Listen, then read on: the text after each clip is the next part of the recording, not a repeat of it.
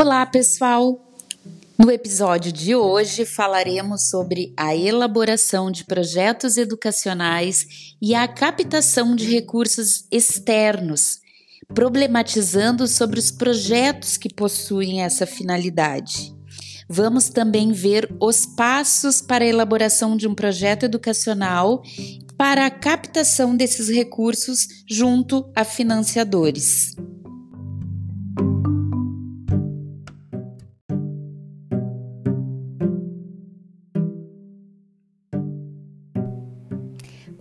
Pensamos em projetos educacionais que contemplem captação de recursos, precisamos entender o que ela é e quais as entidades podem elaborar projetos educacionais para financiamento externo. Dessa forma, quando falamos em captação de recursos, estamos considerando o pressuposto de que quem está pleiteando esse recurso externo é uma organização sem fins lucrativos. Por isso, para projetos educacionais, devemos lembrar que existem instituições sem fins lucrativos que são regulamentadas.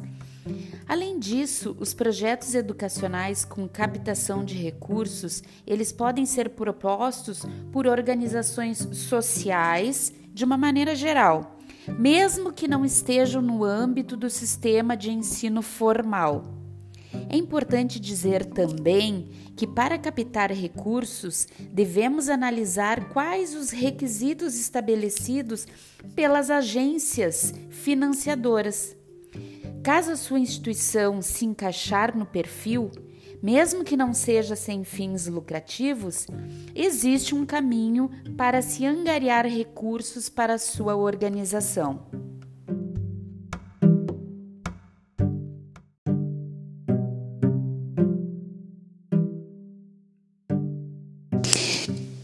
Agora que a gente abordou a captação de recursos, vamos compreender a sutil diferença em torno da finalidade de um projeto educacional sem captação e outro com captação de recursos. Para isso, a gente vai imaginar duas situações.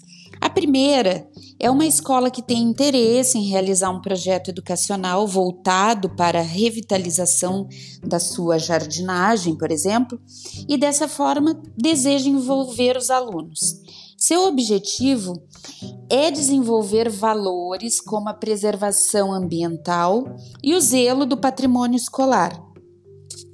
Outra situação é que a mesma escola deseja realizar projeto para captar recursos do governo com a finalidade de revitalizar a jardinagem dela, da escola.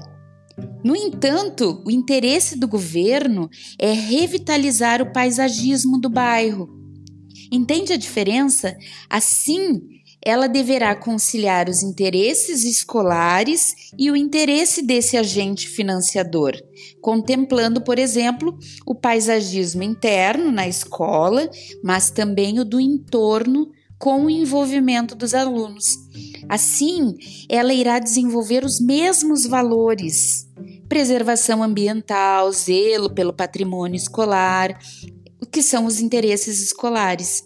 Só que além disso, ela irá contribuir para o paisagismo do bairro, promovendo ações em conjunto com a comunidade escolar, que é o interesse do agente financiador. Percebe a diferença?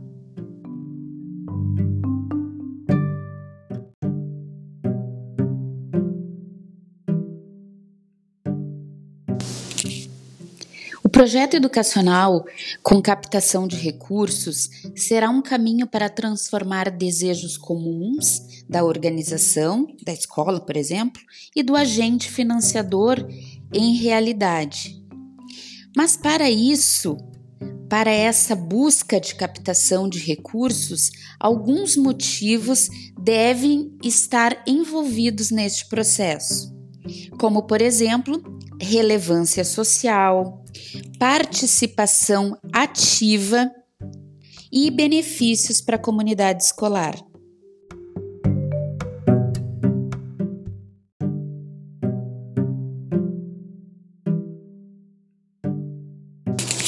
Muitas vezes temos ideias de melhorias para o contexto escolar, sejam elas um novo material didático, uma nova forma de incentivar a pesquisa, ou até mesmo maior envolvimento que irá sensibilizar e educar todos da comunidade escolar.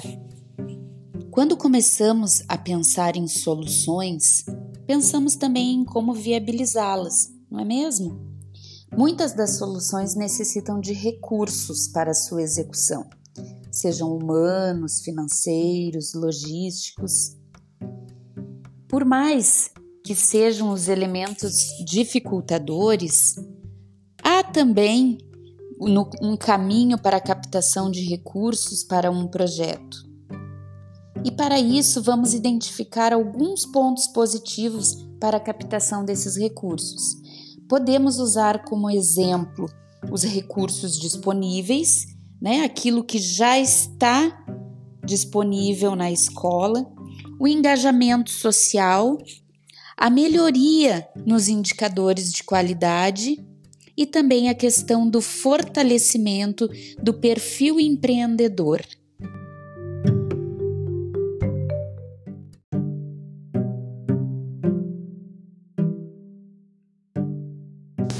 Uma das primeiras reflexões a ser realizada antes de buscar captação de recursos é: quais as regras da instituição que eu represento? Haverá conflito de interesses, desvio de conduta ou qualquer impedimento para buscar fonte de financiamento que pretendo? Em caso de dúvidas nessas questões, devemos sempre buscar o apoio jurídico da instituição. A segunda reflexão é sobre a coerência em onde, com quem captar os recursos e também sobre quais critérios. Imagine buscar financiamento para um projeto de educação ambiental com uma empresa que esteja fomentando a degradação desse meio ambiental. Isso pode não ser coerente. Então, sempre devemos avaliar essa questão para evitar problemas futuros.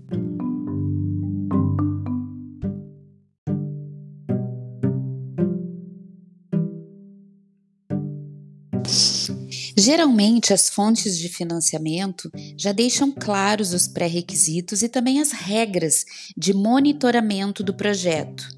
E conhecer esses critérios é extremamente importante antes mesmo de iniciar a elaboração de um projeto.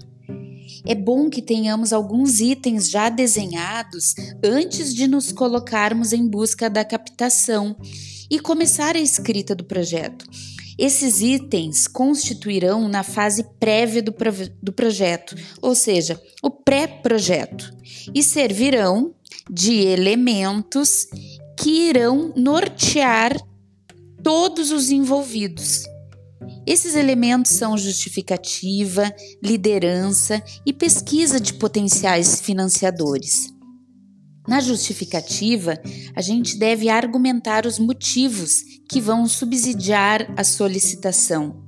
Também identificar os pontos a serem melhorados, os resultados esperados e, quanto mais preciso você for na argumentação, melhor. Na parte de liderança, o projeto ele precisa ter um mentor, uma pessoa articulada que reúne e age em prol dos resultados. Será essa pessoa quem promoverá e motivará outras pessoas para fazerem as atividades. Já os potenciais financiadores é, são aqueles que podem contribuir com a causa se ela for ambiental, por exemplo, identifique as entidades governamentais que trabalham pelo meio ambiente e disponibilizam projetos importantes.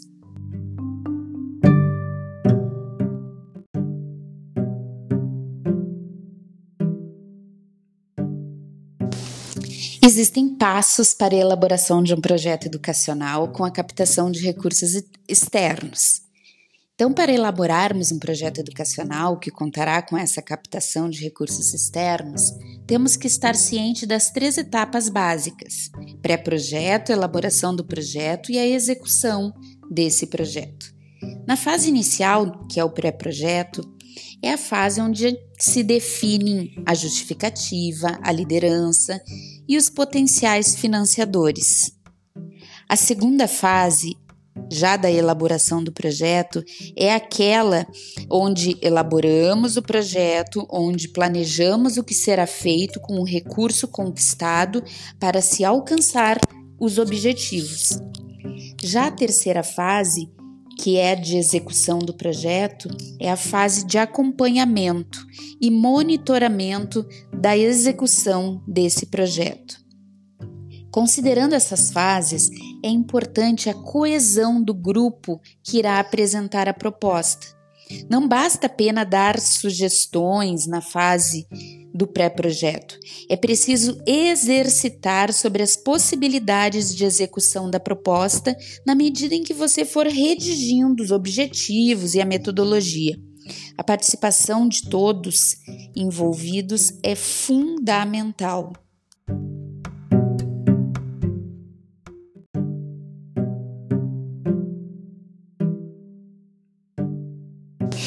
Agora vamos dar algumas dicas para a elaboração de um projeto. Algumas delas são valiosas e irão auxiliar na elaboração de um projeto. Isso porque, se temos que trabalhar para elaborar o projeto, a identificação de objetivos e metodologia, ainda mais teremos que nos empenhar para passar uma mensagem clara, sem denotar clientelismo ou humilhação. O que, que seria clientelismo? Remete a uma prática histórica baseada na proteção de uma pessoa em troca de apoio público. Aqui o conceito foi utilizado para evitarmos práticas de troca de favores ou oferta de privilégios ao pleitearmos recursos para um projeto. Então vamos pensar em algumas dicas para a escrita desse projeto. Sempre busque clareza na apresentação de seus argumentos. Parece trivial, mas não é. Não é todo mundo que tem habilidade de escrever de forma simples, formal e clara. Busque ser exato. Colocar elementos que estão fora do escopo ou inexequível compromete inclusive a seriedade da proposta. Em suma, prometo que você poderá cumprir. Utilize também termos simples, evite siglas e, se for necessário usá-las, detalhe o seu significado. Demonstre credibilidade em sua proposta, demonstrando que você pesquisou sobre o assunto e as possibilidades de alcance do projeto. Lembre-se de que você deseja captar o recurso, mas o financiador não tem obrigação de fornecê-lo. O vínculo somente será estabelecido se a fonte aceitar a proposta. Não force a barra.